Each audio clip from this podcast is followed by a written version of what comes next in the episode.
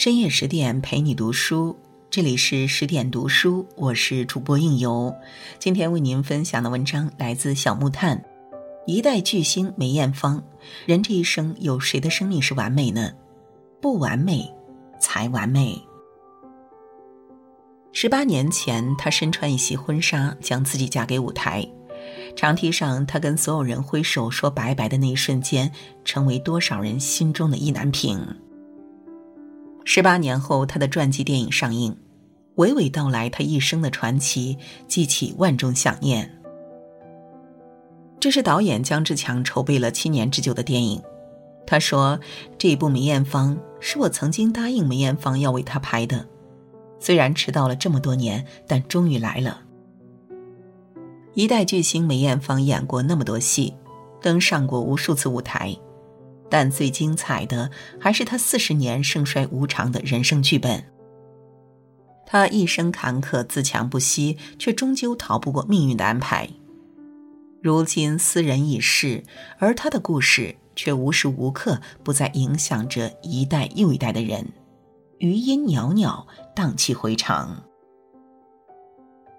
命运多舛，被家人当摇钱树。一九六三年，梅艳芳出生于一个普通家庭，父亲早早去世，唯留下母亲带着四个孩子艰难度日。可母亲偏偏又重男轻女，为让两个儿子上学，不惜让梅兰芳和姐姐梅爱芳去丽园卖唱。那一年，梅艳芳只有四岁半。但也正是这个时候，她的天赋被发掘，从此便与音乐结下了不解之缘。一九八二年，她凭借一首《风的季节》一夜走红。成名之后，他更是一路开演唱会，火遍全世界。舞台上的他是一代天后，万众瞩目，风光无限。可是舞台下的他饱受过多少凄风冷雨，只有他自己才懂。自他踏入娱乐圈，家里所有的花销都是他一首歌一首歌唱来的。可即便如此，却依旧换不来家人的体贴。母亲处处压榨梅艳芳。只要一没钱，就向他索取，兄长更是欠下巨款让妹妹偿还。一次，梅艳芳在演唱会上唱《伤心教堂》，唱着唱着开始哭起来，声音也一度哽咽。歌迷大呼：“不要哭，我们爱你！”他们以为梅艳芳因唱得太投入而落泪，可事实并非如此。梅艳芳的哥哥为了做生意，不惜欠下的四百万的巨款，追债人直接追到了梅艳芳的演唱会。演唱会结束，梅艳芳的设计师刘培基将收到的演唱会尾款支票递给他，他泪如雨下。刘培基问他怎么了，他说：“你不知道今晚外面有人追债吗？”庆功宴上，梅艳芳泪流不止，妈妈丝毫不关心，反而一脸理所应当：“阿梅挣得多，补贴亲人是应该的。”原生家庭的痛让梅艳芳被迫比别人早一步长大，学会了隐忍与忍受。事业走上巅峰期，却身患抑郁。纵观梅艳芳的舞台生涯，她为后人留下了无数首脍炙人口的歌曲，无数个经典的银幕形象。有人统计过，她出道后总共唱了二百九十二场演唱会，成为全球华人个人演唱会最多女歌手。似水流年里，她一身西装革履，戴着墨镜，颠覆了女性只能柔美的刻板印象。坏女孩里，她是那个舞台劲爆、歌词大胆前卫的坏女孩，不走寻常路，堪比麦当娜。女人花里，她又是那个默默为丈夫、孩子奉献一生的女人，叹息了女人短暂的花期，感慨万千。亲密爱人里，她一头卷发。化身一个深陷甜蜜恋爱的小女人，对爱人诉说着情话，无数个令人过目难忘的造型，让粉丝们记忆深刻。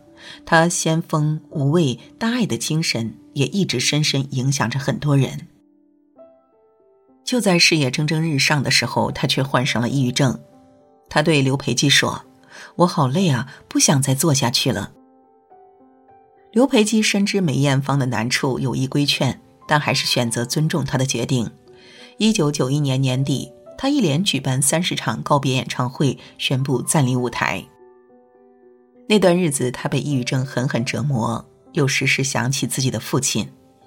一个人在家的时候，他会对着镜子狂叫“爸爸”，拼命的哭泣，质问爸爸为什么丢下他。巨星光环的背后，总是充满了无尽的孤独、痛苦与惆怅，很少有人能懂。然而庆幸的是，经过两年的调整，他终于再次回到舞台，因为他发现自己最爱的，还是在舞台上拼命绽放的感觉。一生数段恋爱，却无一善终。梅艳芳曾说，希望自己在三十岁前结婚，三十二岁生小孩可是到最后，这个愿望还是未能实现。一九八三年的日本音乐节上，他第一次见到近藤真彦，彼时两人只是简单交谈了几句，便给对方留下美好的印象。而两人真正定情，是在第二年的一场酒会上，两次相遇，一吻定情，热恋就此展开。交往后，梅艳芳飞去日本七次与他相聚，可对方却从未主动去香港看望他一次。哪知爱情的天平从一开始就是倾斜的，近藤真彦一直和歌手中森明菜纠缠不清，他口口声声称自己已经分手，可是最后却以一句话让梅艳芳彻底灰心：“你离开了我，你可以很好的活，可那个女孩离开我就不能活了。”但多年以后，我们才知道，梅艳芳一生最爱的人还是她的初恋近藤真彦。而她生前的最后一段恋爱是和比自己小九岁的赵文卓在一起，两人因张国荣结识，也正是一个太年轻，一个太红，赵文卓免不了被扣上软饭男的头衔。这段感情只维持了一年，便草草收场，两人终究没能逃过世俗的捆绑。这本是梅艳芳最接近婚姻的一次，却偏偏错过了。就像她在最后一场告别演唱会上说的那样：“人生便是这样，有时候你预料的东西，你以为的东西，偏偏没有拥有。曾经以为爱情可以填满遗憾，但最后制造遗憾的却是爱情本身。好友离世，痛彻心扉。”说起梅艳芳的友情，哥哥张国荣是不可不提的一个人。他在梅艳芳的心中早已超越恋人，成为一种无可代替的存在。两人虽不在同一家公司，却一起演绎过无数次情侣。一九八四年上映的《缘分》是他们合作的第一部戏。次年，张国荣人生中第一场演唱会，邀请梅艳芳出席，一起同台合唱。一九八七年，电影《胭脂扣》开拍之前，女主早已选定了梅艳芳。导演关锦鹏想要一位穿西装好看，并且有拍过民初戏的演员。符合条件的香港男演员并不少，但梅艳芳只认定张国荣一人。由此，一部经典作品就此问世。无论是影视剧还是歌曲，两人的同台都十分默契。张国荣曾骄傲地跟记者说。我与阿梅有一个阶段是经常一起外出登台的，但我们从来都没有排过舞。戏里他们是最让人喜爱的荧幕情侣，戏外他们是最懂得疼惜对方的知己。二零零二年，张国荣被抑郁症折磨，梅艳芳为了让他缓解心情，力邀他参加自己出道二十周年梦幻演唱会。两人一同演绎的《芳华绝代》依旧没有事先彩排，依旧完美无瑕，更是成为至今流传的经典。只可惜当时谁也不会想到，这竟然成为张国荣最后一次登台。二零零三年，他从高楼一跃而下，骤然离世。他的离开给了梅艳芳重重一击。葬礼当天，梅艳芳带病出席，晕倒数次。全程都要有人扶着才能走路，后面几天他更是连续数日不吃饭，跪在佛像前为张国荣念经。他伤心欲绝，总是问自己：为什么会这样？为什么会这样？也许生活的真相就是这样：想要的得不到，得到的却又在不经意间失去。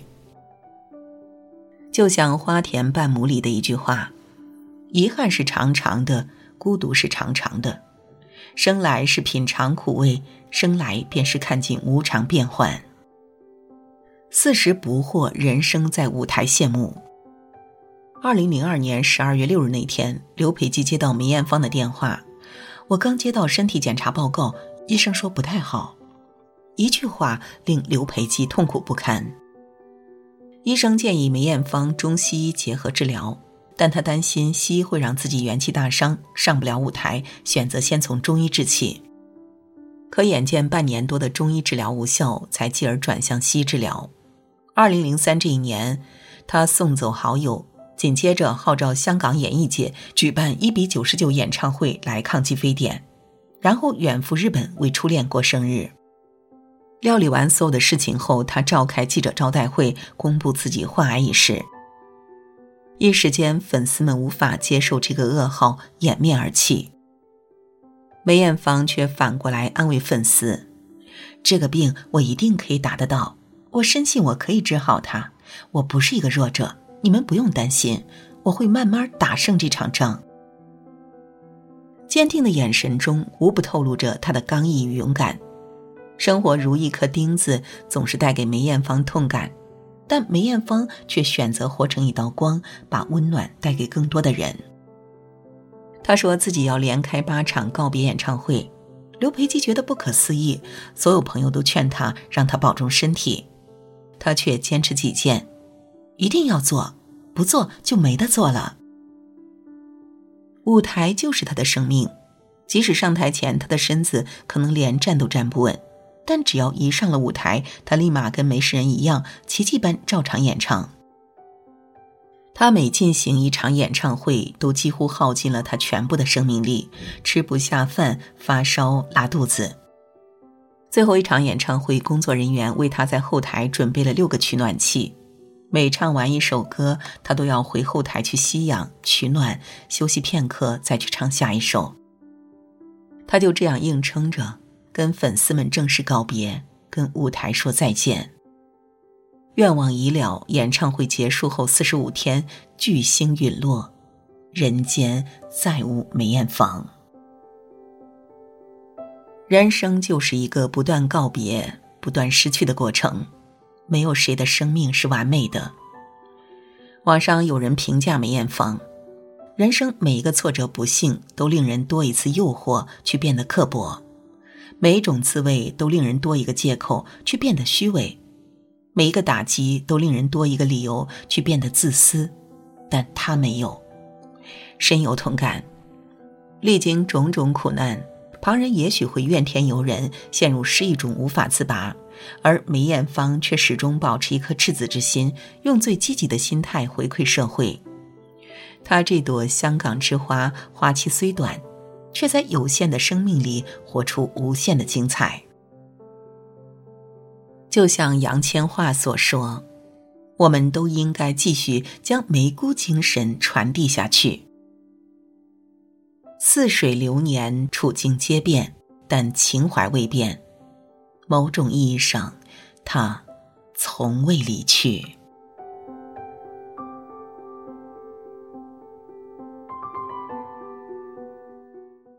好了，今天的分享就到这里。更多美文，请继续关注十点读书，也欢迎把我们推荐给你的朋友和家人，一起在阅读里成为更好的自己。